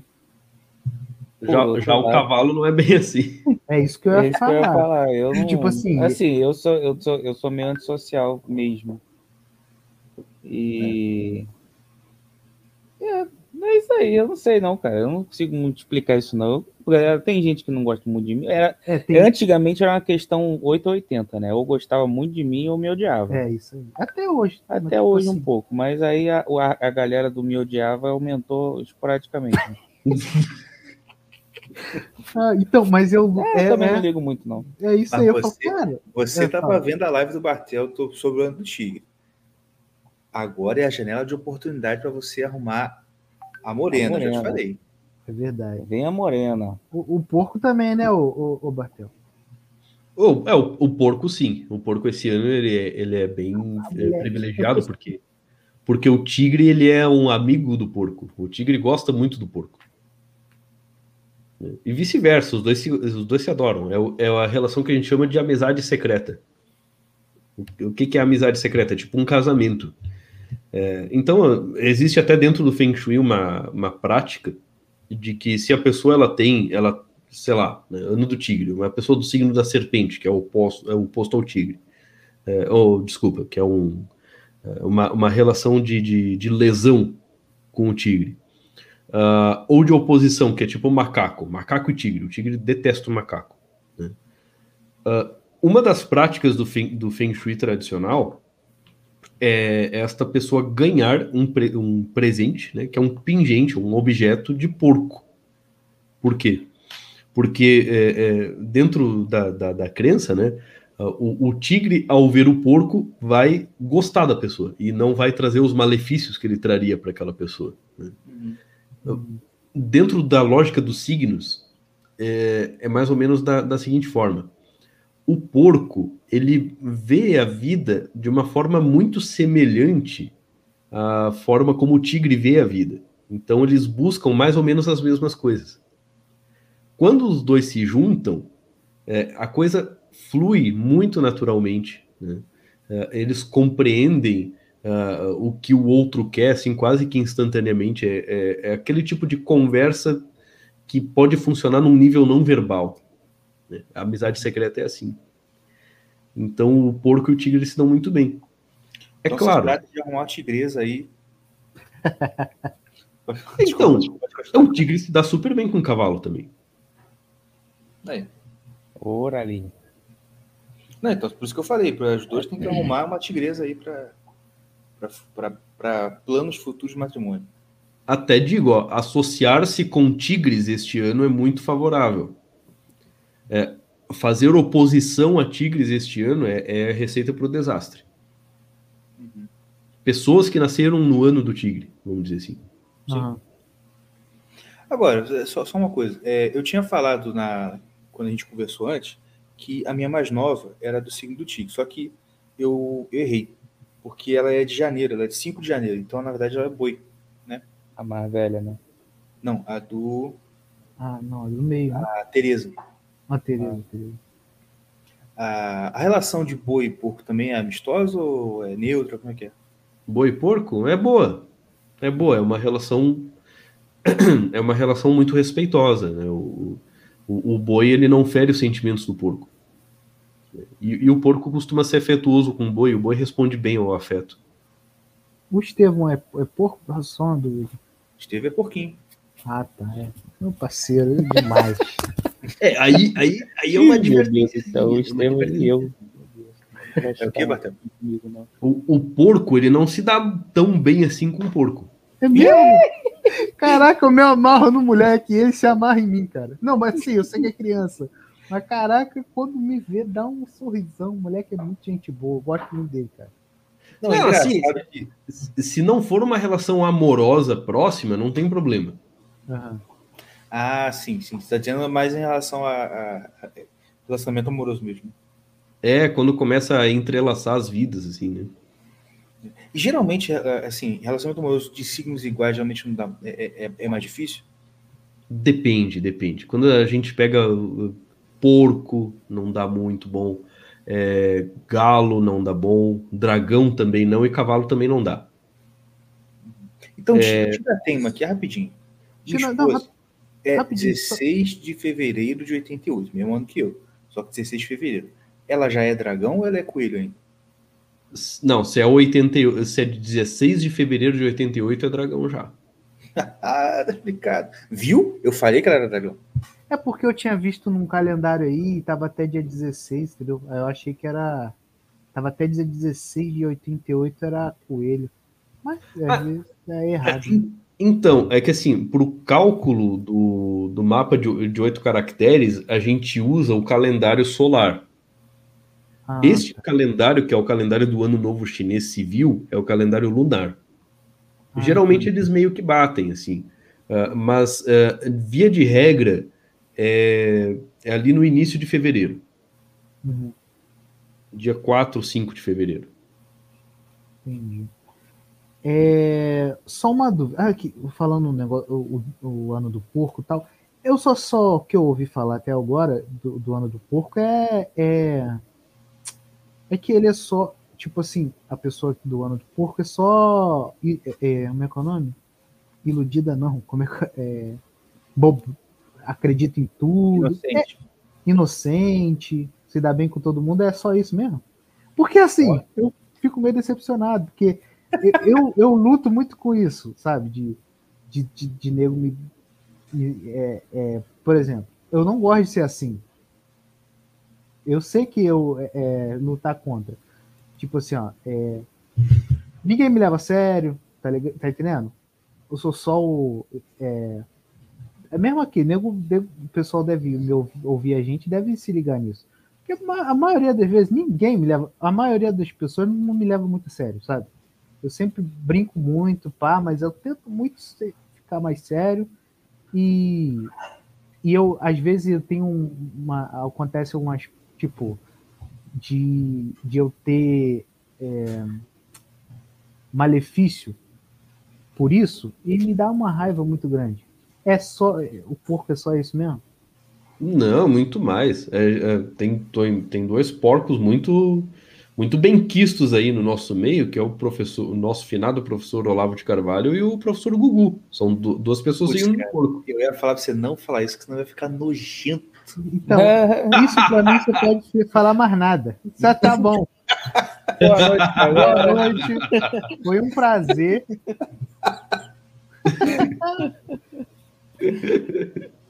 É, são um signo do porco. Mas você vai ver que o professor Olavo sempre teve problema com gente querendo se aproveitar dele. Né? Cara, né? é verdade. Ih, verdade, mano.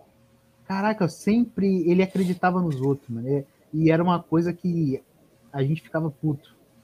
Tipo assim, hum. a, né? A gente. Caraca, de novo, ele. ele não, a, era batata. O Olavo elogiava alguém e você. Ah, pode vamos contar. Daqui a, daqui a três meses ele tá fazendo merda. O cara tá fazendo merda. É mesmo.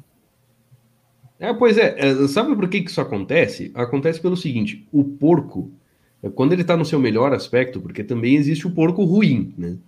Mas o porco no bom aspecto, ele tende primeiro a ver o bom, o bom aspecto de tudo. O mundo é gostoso, o mundo é bom, viver é muito bom. Né? Uh, então é, é, sempre uma tendência a ver o melhor das coisas antes. E por esse, por esse, eh, essa atitude de ver o melhor, o melhor das coisas antes, é que às vezes ele se dá mal. Mas é muito melhor ele se dar mal e não perder isso aí do que ele começar a ir para outra clave, né? Que é a clave do cara, todo mundo me faz de trouxa. Quer dizer o seguinte, todo mundo é mal. E aí ele começa a ver o mal em tudo. ele, aí ele se torna uma criatura muito, muito ruim mesmo. Aí ele começa a, a ver inimigos em todo lugar, ele só vê intriga, só vê fofoca, só vê maledicência, só vê a maldade por todo lado. Então, é, é, entre o sujeito, às vezes, ele se enganar pela índole dos outros, e ele, e ele estar 24 horas vigilante contra a má índole dos outros, é melhor ele ser, às vezes, enganado. É, porque uhum. senão ele cai naquela auto-hipnose, naquele auto-engano, tentando se, se resguardar da dor, e ele acaba é, re, reatualizando aquela dor todo santo dia, para não sentir a dor de novo. Entendi. Eu imagino que o cavalo seja o oposto disso, né? Ah, o cavalo? Ah, o cavalo não tá nem aí. Mas isso aí, a gente então, assim, equilibra, né? É, o que, é, que a gente, é que foi, assim, cara, você é muito otimista, você para, tá é, é, essa nossa conversa antes de saber dessas paradas assim, é tipo assim, é, ele era bem assim, cara, acho que eu sou muito desconfiado. Desconfiado. Eu sou mais otimista, assim. Do, não, não, do tipo de só ver o bem nas pessoas, sabe? Não, é, é, não, vai dar tudo certo. Isso aqui foi melhor a gente ter acontecido isso agora, porque foi aprendizado. Tá entendendo? Sempre uhum. no. Aí ele falou, cara, você é otimista demais. Não, tá e, quem, e, quem, e quem é outro cavalo da família? Eu não sei, não. Sei, Meu pai. Ah. Que é assim também pai é cavalo? Sabia não. Meu pai é. Meu pai é cavalo? Eu só não lembro da minha mãe, porque eu esqueci de perguntar qual. 65 e 64. 64 e 65. Meu pai é 65 e minha mãe é 64. Eu não sei. Não. Uh, espera, 65? Que, que mês? É.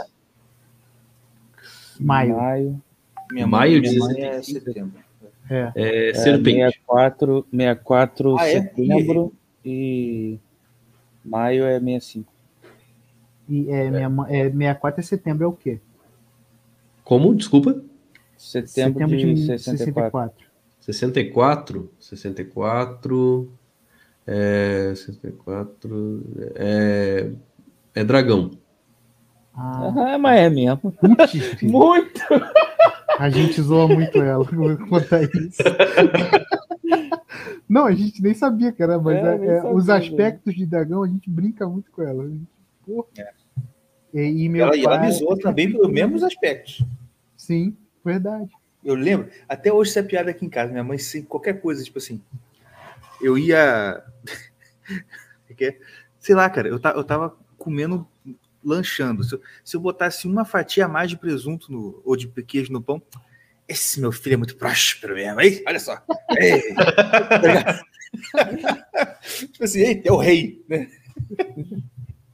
É, é essa a impressão que o dragão passa.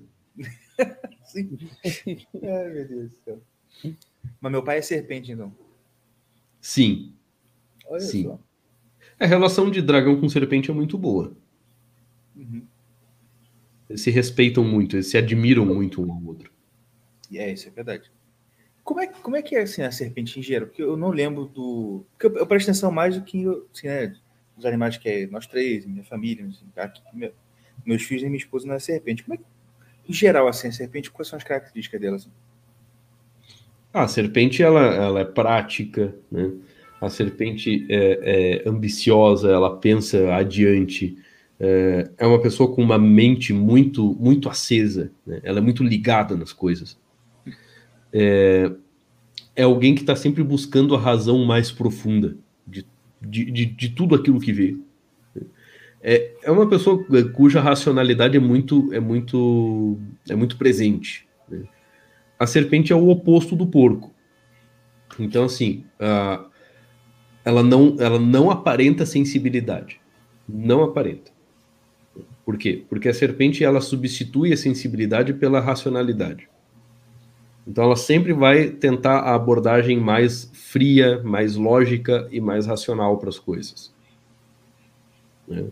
Então, é, é, é, muito fácil você conversar com uma pessoa de serpente, vamos dizer. Tá? Mas uh, muitas vezes as pessoas que convivem com as pessoas serpente têm a impressão de que de uma forma ou de outra elas sempre estão dentro do plano da pessoa de serpente. É, parece que elas estão seguindo o esquema da pessoa serpente e, e nem se dão conta. E muitas vezes é verdade. Cara, para, cara, como é que esse negócio é baixo? Não, é inacreditável. Não, não, não. Isso aí foi, foi brabo. Esse foi brabo. Porra! Aqui, Bartel, te, me explica um negócio. Eu tava pensando isso aí. Se você acha que o nível de a, precisão dessas interpretações se deve ao fato de que a tradição da, né, dos estudos tradicionais, caracterologia, astrologia é, oriental, eles eles sobreviveram por mais tempo do que o ocidental? Porque a impressão que dá é que, assim, se você for pesquisar, hum, sei lá, assim, me parece que as descrições, por exemplo, de signos e planetas, eles não chegam no nível de exatidão que, por exemplo, o dos animais chegam. Será que é porque, tipo assim, em relação a gente, em relação à tradição ocidental astrológica mesmo, tem uma distância maior do que da gente, assim, temporal mesmo, quero dizer, para a tradição viva chinesa? Você entendeu o que dizer? Olha, é, muito, muitas vezes já me, já me uh, perguntaram isso, né? Uh, o que, que eu achava da, da astrologia ocidental em relação à oriental. Uh, e, e, de fato, isso, isso é uma das coisas que, quando a gente analisa a história da astrologia ocidental e da astrologia oriental, né, é uma coisa que, que salta. Né? Na oriental, a gente, nós temos linhas de continuidade. Existe continuidade. Você consegue retraçar facilmente de onde as coisas vieram. É claro, uh, falando de história da China, por exemplo, né, quando a gente teve a, a, a dinastia Qin, a primeira unificação do território chinês, teve uma queima muito grande de obras uh, antigas, né, de obras clássicas. Mas, assim, uh, uma boa parte, felizmente, acabou sendo preservada. Né? Então a gente tem uma noção de continuidade, de onde é que vem essa astrologia oriental né? até hoje. A gente também consegue ver os pontos que acabaram uh, se desviando. Né? Uh, existem várias vertentes dentro do, do, da abordagem dos oito caracteres. Felizmente a gente consegue ver onde é que a coisa se bifurcou, então não é tão difícil assim. Uh, já na ocidental, uh, o, depois do renascentismo, parece que ocorre uma tomada né, do, do, do, estudo da astrologia por, por grupos ocultistas, uh, por, por toda uma gente meio estranha. Uhum. E daí a coisa começa a ficar um pouco embaralhada. A gente vai ter que a gente acaba tendo que recorrer aos árabes, né, a, a, toda, todo o, o, o ramo islâmico da coisa. É, então, ali nos muçulmanos, a gente tem uma segurança maior, né? É, a gente tem alguma preservação em alguns autores no Ocidente também. Uh, mas, assim, uma, uma das coisas é, que aparecem como vantajosas no, na astrologia oriental é, é, essa síntese que os oito caracteres fazem. Eles são muito sintéticos. Então, assim, a serpente, o porco, o dragão, é, encerram muitas coisas dentro do símbolo. Muitas coisas mesmo. Não, não, é, evidentemente, eu não estou dizendo que na ocidental isso não ocorra. Mas, assim, é, tudo, tudo aquilo que a serpente descreve é, faz sentido. Quando a gente vê uma pessoa que nasceu do ano da no ano da serpente, as pessoas que observam ela e ouvem aquela descrição dizem: é óbvio que é serpente, é evidente.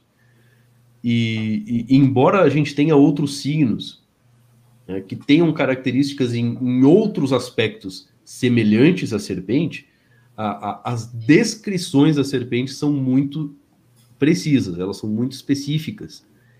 E como eu acabei de fazer aqui agora, né, as pessoas elas sempre têm uma impressão de que a pessoa de serpente ela tem algum esquema e é, ela acaba incluindo as pessoas. E ela sempre quer saber o que as pessoas estão fazendo, ela sempre quer saber o que, o que, que as pessoas estão uh, vão fazer hoje, etc. Uh, para de alguma forma ela acabar se, se incluindo naquilo ali e, e, e botando a, a, mão dela naquela coisa. Né? Que é a maneira que a pessoa de serpente tem de se relacionar com as pessoas é assim. Né? Ela vai entrando na vida das pessoas e, e vai se colocando na rotina delas e de, de uma forma ou de outra as pessoas vão meio que seguindo os esquemas dela. Né? Uhum. Uh, então, claro, você tem uma, várias chaves explicativas de por que, que a serpente é assim. Né? Mas, por trás, de, assim, sintetizando tudo isso, a gente tem o signo serpente. E a coisa funciona. É claro que a pessoa ela não é 100% definida pelo signo do ano. Caso contrário, a gente teria dois caracteres, não oito. Sim, sim. Porque a gente tem quatro pilares: o ano, o mês, o dia e a hora. Aí cada, cada pilar tem dois caracteres, por isso chama oito caracteres. E a partir daí a gente faz toda a interpretação uh, do, do, caráter da pessoa, né, em vários níveis. Como é que ela se coloca no mundo, o que, que o mundo espera dela, o que, que ela espera do mundo, como é que ela age no mundo, tudo isso. Como é que se dá a relação familiar, e assim vai. Uh, então, um, vamos dizer assim, é, o ano é um aspecto. É um aspecto, assim, uh, não vou dizer um aspecto pequeno, é um aspecto grande. A maneira como a pessoa se coloca no mundo e o que o mundo espera dela é, é um aspecto importante. Uh, e as pessoas elas se adequam a, a isso, e, e, enfim, uma boa parte da, da, do, do, caráter das pessoas se dá em torno disto. Né? E, e é assim que a gente consegue ver como é que o ano parece que. É, é, parece não, ele realmente ele fecha tão bem com a pessoa. Ele fecha quase que é, quase que a, a, a, pessoa é, um, é um, um, cubo e daí você tem um quadrado ali onde você pode enfiar a pessoa, a pessoa up, é isso aí me encaixou ali cara e é exatamente isso muito bom enfim, teria muito mais coisa para dizer. Sim, só, só, só uma perguntinha. Se, é, existe alguma, por exemplo, a, fábulas, histórias, mais ou menos ali igual os contos de fato, que é, eu, eu, sei que tem, na verdade, né? Assim, você tem, você tem, você encontra na Amazon, ah, fábulas chinesas, fábulas japonesas. Essas histórias ajudam a entender esse simbolismo dos animais do zodíaco ou é uma coisa que não tem relação com a outra? ajuda, ajuda pra caramba, cara. Inclusive, vou te, eu vou te dizer, um, uma produção. Né, tem anime até não poder mais que usa esses símbolos a torto e direito. Uhum. Mas a, a, produção mais famosa que usa esses símbolos, assim, quase de forma abusiva, é Dragon Ball. Olha. Porque, é, é, Porque, assim, é, uma das histórias mais é, clássicas dentro do, do da, da do pensamento oriental, dentro do pensamento chinês, é a jornada ao oeste. E, e, e, mu e, muitas pessoas atribuem isso a um poeta da dinastia Ming, que é o, que é o Wu Shenggen, né? Mas a, a, verdade é que o Wu ele fez um esforço de compilação de, de histórias populares em várias regiões da China. E, e ele foi pegando fragmentos de uma história que meio que se repetia. Uh, ao longo de, de, de, toda uma vasta região que, vi, que ia do, do, do, extremo leste até o extremo oeste do, do território do, da dinastia Ming.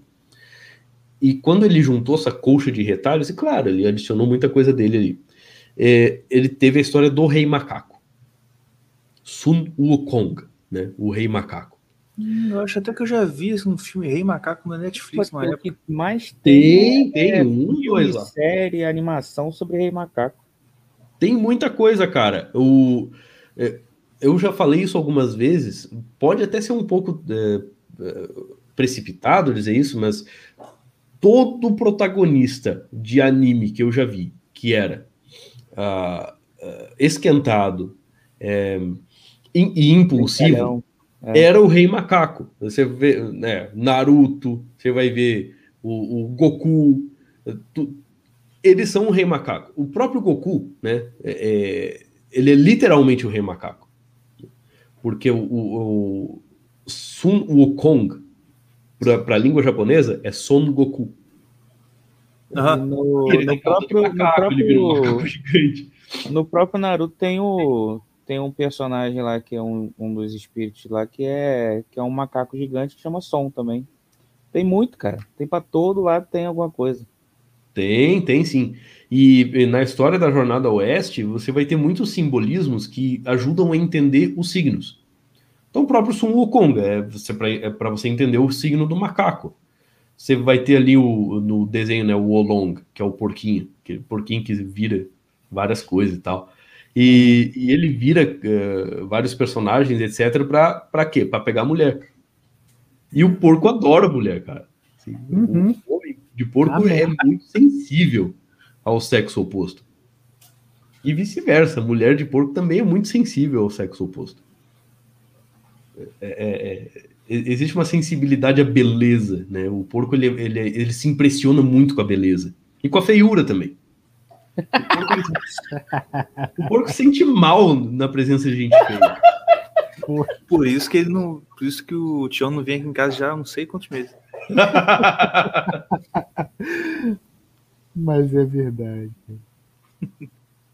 Aí, aí a gente vai vendo, né?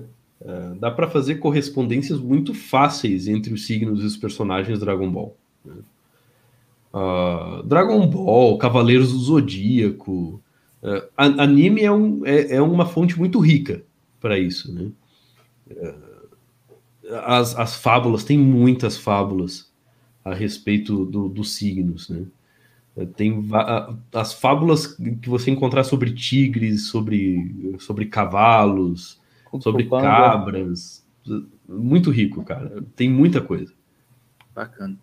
Você estava falando da, do, do, daquele significado de. É, foi Shifu que você falou? Shifu, é. É, tá no Pô, Kung, Fu Panda, Panda né? Porque o nome do, do mestre dele é Shifu. Mestre Shifu Sim, eu rio toda vez que eu vejo aquilo. O nome do mestre é Mestre Mestre. É mestre, mestre, mestre. Não, Kung Fu Panda é muito bom. Kung Fu Panda é uma, é uma, peça, né, cara? Cara, eu me amarro, mano. Gosto muito. Maravilhoso. O, o, próprio Po, né, que é o, o Panda ali, é, ele tem. Claro, eu não sei se os produtores eles pensaram nesse sentido. Eu acho que talvez não, tá? Mas se fosse fazer uma correspondência com o signo, o Po ele seria uh, a, a, imagem do, do da, daria para fazer uma correspondência com o porco e também daria para fazer uma correspondência com o signo do galo. Né? É, o porco, porque ele, ele gosta muito do, desses comer. prazeres sensoriais, né? Ele gosta é. de comer, ele gosta da, das coisas de uma forma geral. Mas ele também viaja muito, cara. Ele viaja muito na maionese. Embora o porco ele tenha esse aspecto assim de ele viver. É, uma, ó, uma coisa de porco, tá? Uma coisa de porco. Já, já que a gente tem aqui um, um apresentador signo do porco. E eu acho que as pessoas que conhecem o porco vão atestar isso aí. Vão ter momentos em que você vai encontrar a pessoa seguindo o porco simplesmente sentada olhando para o nada. E você não sabe o que ele está fazendo. A verdade é que ele está literalmente fazendo nada. Sim. É verdade. Tinha hora. Então, tem hora que eu pego o tênis e eu boto o tênis. E eu olho, mas caraca, cara, não me chama. Porque ele, às vezes, o, o Mordecai vem e fala: Cara, tá tudo bem? Aí eu, tá, tá tipo, tá, cara, eu não tava, eu tava desligadão mesmo, tava nem, olhando para era pro nada. Aí para explicar que tu não tá mal e que tu tá só normal. É. é melhor não, nem tentar. As pessoas não vão entender. Uhum.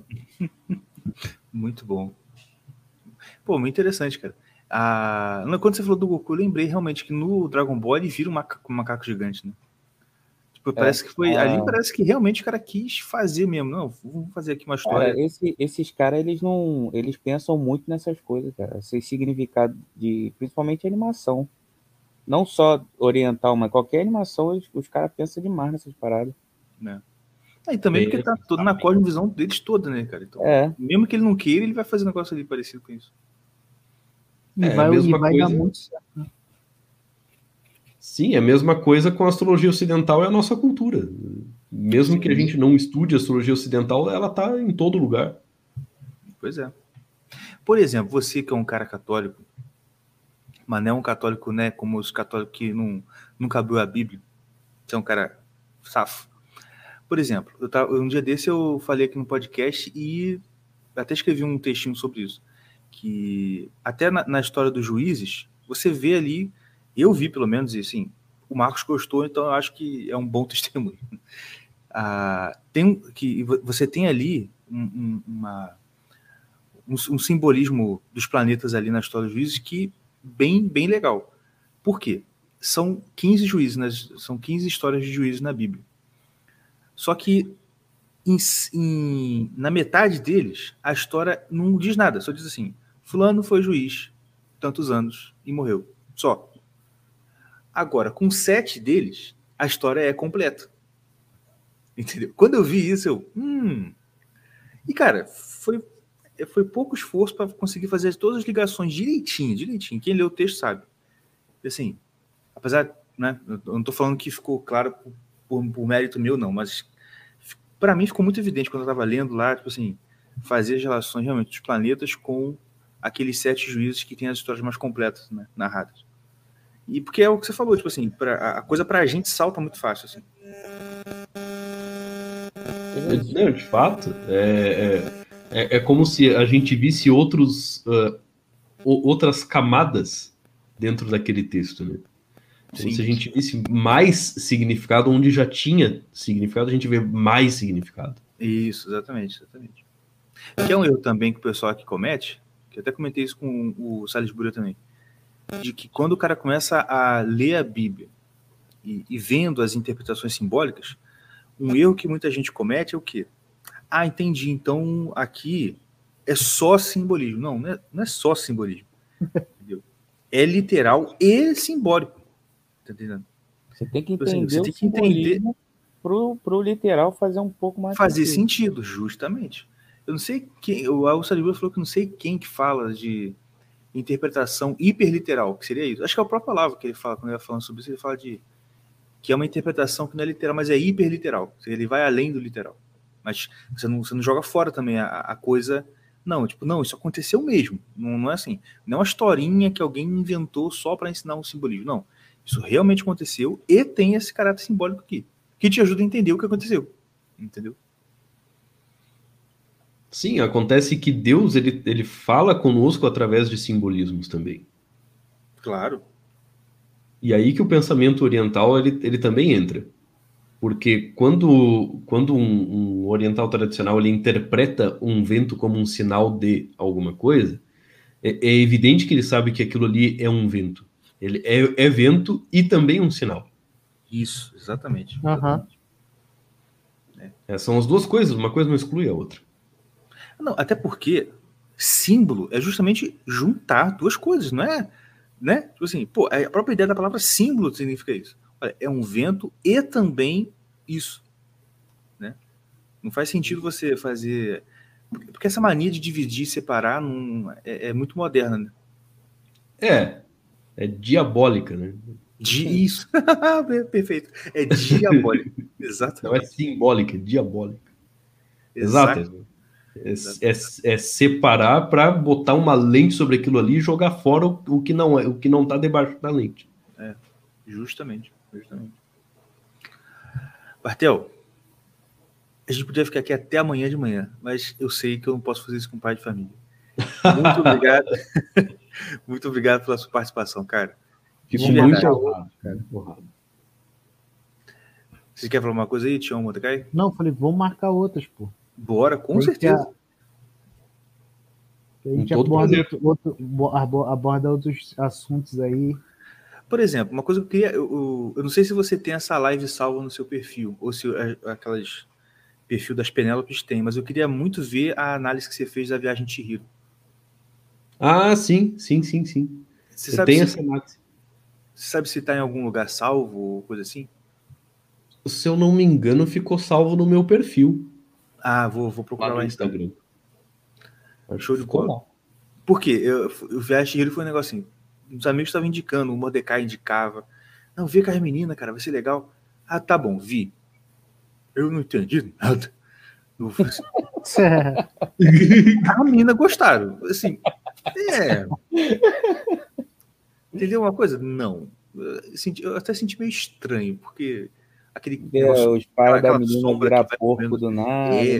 Logo no começo do negócio, aquele é. bicho feio preto seguindo ela.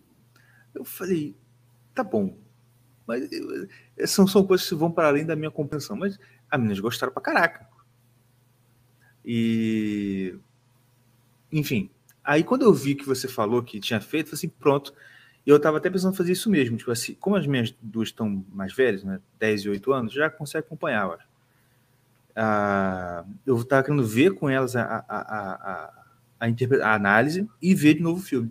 Para dar aquele. Ah, legal, isso que. Isso que eu ia falar. Se não vocês também, meus, meus, meus amigos ouvintes, se você ouvir a gente, eu pelo menos, falando assim, ah, assiste tal coisa do, do Miyazaki, é muito bom. Você assistir e não entender nada, cara, pega alguém no YouTube, tem um monte. Pega alguém que faz uma análise e vê. Você vai você vai começar a criar o, o, o, um, um, como é que fala, não é vocabulário, mas tipo uma biblioteca de simbolismo. Porque você não entende simbolismo e não procura saber do simbolismo das coisas, você vai continuar sem entender. Só nada. rejeita, não? É, só rejeita. Você vai continuar sem entender.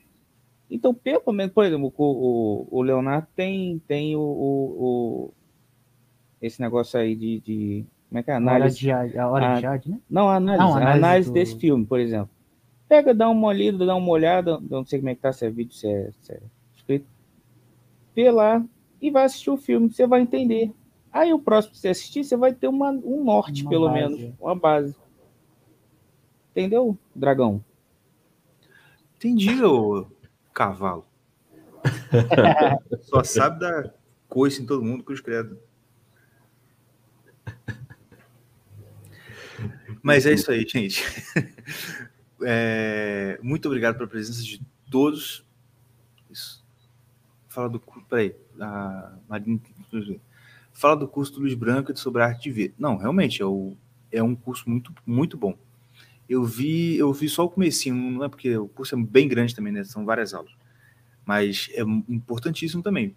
Porque isso é uma coisa que a gente tá. A gente perdeu muito, né? Essa visão de entender um pouco, um pouco que seja sobre arte, porque, assim, ao mesmo tempo que a gente não teve educação de verdade para isso, a gente começou a ter contato muito com aquela galera que, ah, tudo é arte, um cocô no chão é arte. Então a gente meio que criou uma resistência, eu acho. Sabe, tipo, ah, arte não é coisa para mim, não. Eu sei lá, eu não entendo nada de merda.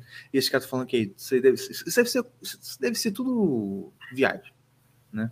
Mas não, tipo assim, quando você começa a, a a entender, você vê que é uma riqueza que você pô, não fazia ideia de. É, é realmente um mundo à parte que você tá, tava fora, né? É muito interessante. Mas é isso aí. Bartel, muito obrigado pela sua participação. Vamos marcar outros também para gente, a gente falar. Não, inclusive, caraca. Eu vi. Até o dragão fala muito. Chegou... O dragão fala muito, Bartel. Oi? Como é que é? O dragão fala muito, fala muito. Ele gosta. Ele gosta. Para, quando, né? quando ele começa, ele não para. Ele já, ele já tentou terminar esse podcast umas cinco vezes. Calma. O que eu chamei o Batel aqui, a não intenção sei. inicial lá com o Jefferson, quando estava falando com o Jefferson, era para divulgar o seu curso, meu filho. Só que até agora a gente não falou dele. Ih, rapaz, então, é, então isso aí é importante, é importante. mesmo. Desculpa. não, então, a gente está na, na fase de, de, de produção e pré-lançamento, né? É Ele vai ser né? lançado no início de setembro é, vai ser um curso de introdução, né? Já que é o momento marketing jabá, tá, tamo aí. É isso aí. É, vai ser um curso de introdução aos fundamentos do, do da astrologia dos oito caracteres. Né? Então, é, é ali eu vou dar o, o, o básico necessário, indispensável para a pessoa começar a estudar essas coisas e não se perder. Né? Porque é, se a pessoa ela começa a estudar por conta, um dos grandes riscos ela acabar uh, abordando a coisa de uma forma supersticiosa. Sim, existe esse perigo, existe esse risco. Né? Claro. Ela, ela, começa a achar assim: não, eu sou de porco, eu jamais darei certo com uma pessoa de serpente. Num certo nível, isso até pode ser verdadeiro, tá? Mas é, é, é, é, impossível ela dar certo com uma pessoa de serpente? Não, não é impossível de forma alguma. Existem, uh, existem formas de lidar com essa oposição. Assim como, ah, eu sou um dragão, sou casado com uma pessoa de dragão, não vai dar certo? Não, existem formas de dar certo, existem arranjos que podem ser feitos. É, claro, não é uma, uma não é fácil, não é uma coisa assim, nossa, sempre rolou eh, de uma maneira muito fluida, muito tranquila. Não, realmente não. Mas é possível.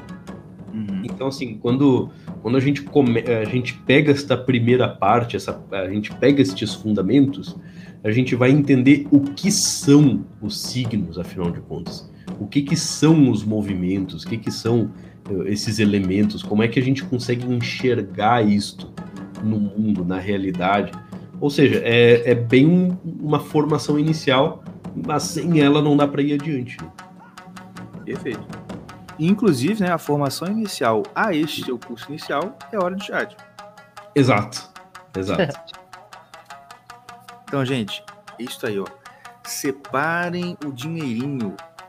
Guarda no cofre para no início de setembro você gastar com o Leonardo Bartel nesse curso maravilhoso que vai ser com certeza. E, de novo, ó, a gente pode, quando você estiver mais perto de gravar, de lançar, a gente pode fazer um episódio assim, bem focado mesmo para dar uma divulgação maior. Sim, se for, se for do seu interesse, claro. E a gente falar mais sobre o assunto. Né? mais, é, mais divulgação é sempre bom. Certamente, fico muito honrado pelo convite. Com certeza. Valeu, gente. Então, agora sim, um abraço, fique com Deus e até a próxima. Tchau, tchau. Tchau, fica com Deus.